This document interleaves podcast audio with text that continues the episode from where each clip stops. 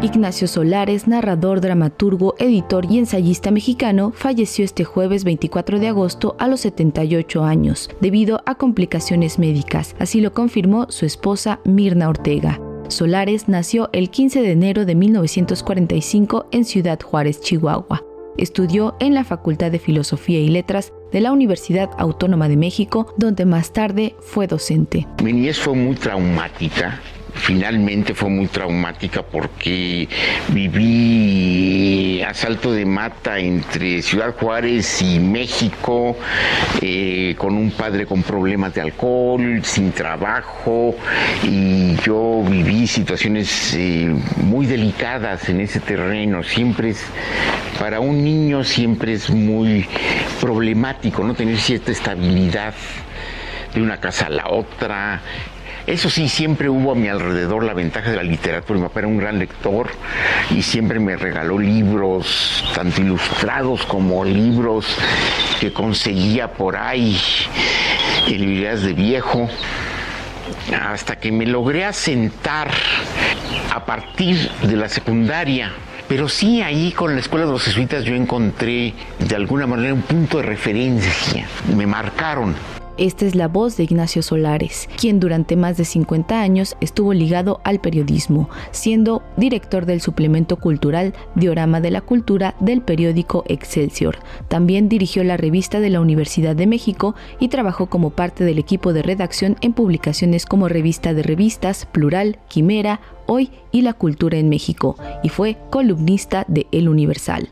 En el ámbito del periodismo destacan las entrevistas que realizó a casi una veintena de escritores, entre los que figuran Jorge Luis Borges, Alejo Carpentier, Gabriel García Márquez, Augusto Monterroso, Álvaro Mutis, Octavio Paz, José Revueltas, Igor Caruso y Eric Fromm, por mencionar algunos. Elementos como la muerte, lo sagrado, lo onírico, el destino y la religión estuvieron presentes en su literatura, la cual consideraba que no tenía una función social. Así lo comentó en una entrevista a la entonces agencia de noticias Notimex. Creo que la literatura no tiene una función social, es como la poesía. ¿Qué función social tiene el canto de un pájaro? Pues no tiene función social, pero sin embargo no entenderíamos el mundo sin el canto de ese pájaro. Lo mismo sin la poesía. Pero ya la literatura, la novela en general, nos ayuda a dar, a tener una perspectiva más amplia de la realidad. Nos da una visión como un poco más realista y un poco más a fondo de cómo vemos las cosas y de cómo las reflejan los periódicos y los medios de comunicación en general. El hombre habitado, La Noche de Ángeles, Madero el Otro, Columbus, Delirium Tremens, Serafín, Cartas a un joven sin Dios, Ficciones de la Revolución Mexicana y El sitio son algunos títulos de un legado de cerca de 40 obras, en su mayoría traducidas al inglés. Este es un fragmento de una entrevista que Ignacio Solares sostuvo para el programa Palabra de Honor. Me encanta la idea de ser historiador novelista, no novelista historiador. De alguna manera ya en el jefe máximo, Madero el otro tiene algo de eso, pero me encanta la idea de la investigación, de decir, bueno, realmente qué pasó según los historiadores, y que sea patente y que lo cites. Eso me parece, sobre todo porque tal, el lector no es ingenuo, entonces el lector sabe cuando le están dando información real y cuando están inventándole una amante de don Porfirio, nunca existió, aunque vendas miles de ejemplares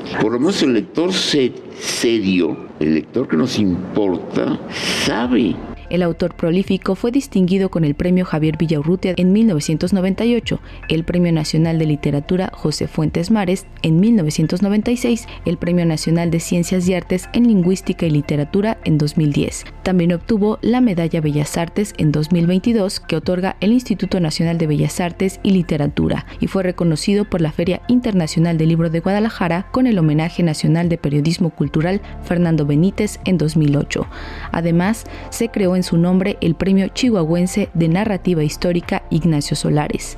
Instituciones académicas y culturales han lamentado el deceso de quien fuera un gran promotor de la cultura y de las letras del país, cuyo profundo compromiso con la literatura deja una huella indeleble, refirió Cultura UNAM en su cuenta de Twitter. Lucina Jiménez, directora general del IMBAL, también expresó vía Twitter que Ignacio Solares fue un gran escritor, narrador, novelista, articulista, editor, dramaturgo, generoso maestro y periodista mexicano, con un prolífico legado que merece todo el reconocimiento nacional e internacional. Guillermo Arriaga, Marisol Schulz, José Gordon son algunos que han lamentado el deceso de quien fuera un maestro excepcional de la narrativa contemporánea mexicana.